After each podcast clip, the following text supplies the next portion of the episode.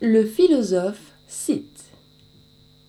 Un philosophe austère est né dans la city, se proposant de suivre une plus douce vie, voyagea chez les Grecs et vit en certains lieux un sage assez semblable au vieillard de Virgile, homme égalant les rois, homme approchant des dieux et, comme ces derniers, satisfait et tranquille. Son bonheur consistait aux beautés d'un jardin.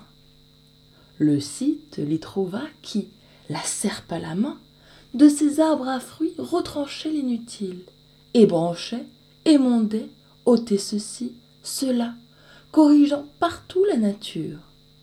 Excessive à payer ses soins avec usure.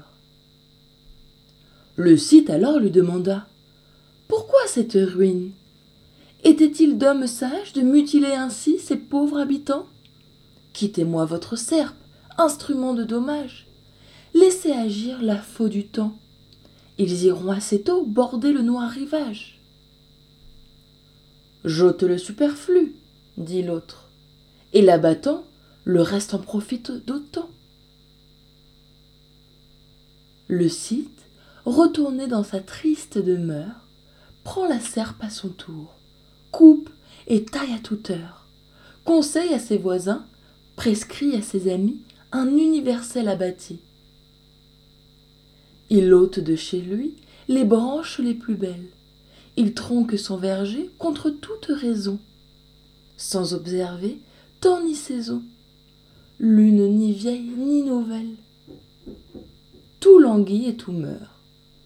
Ceci exprime bien un indiscret stoïcien. Celui-ci retranche de l'âme désir et passion, le bon et le mauvais, jusqu'au plus innocent souhait. Contre de tels gens, quant à moi, je réclame.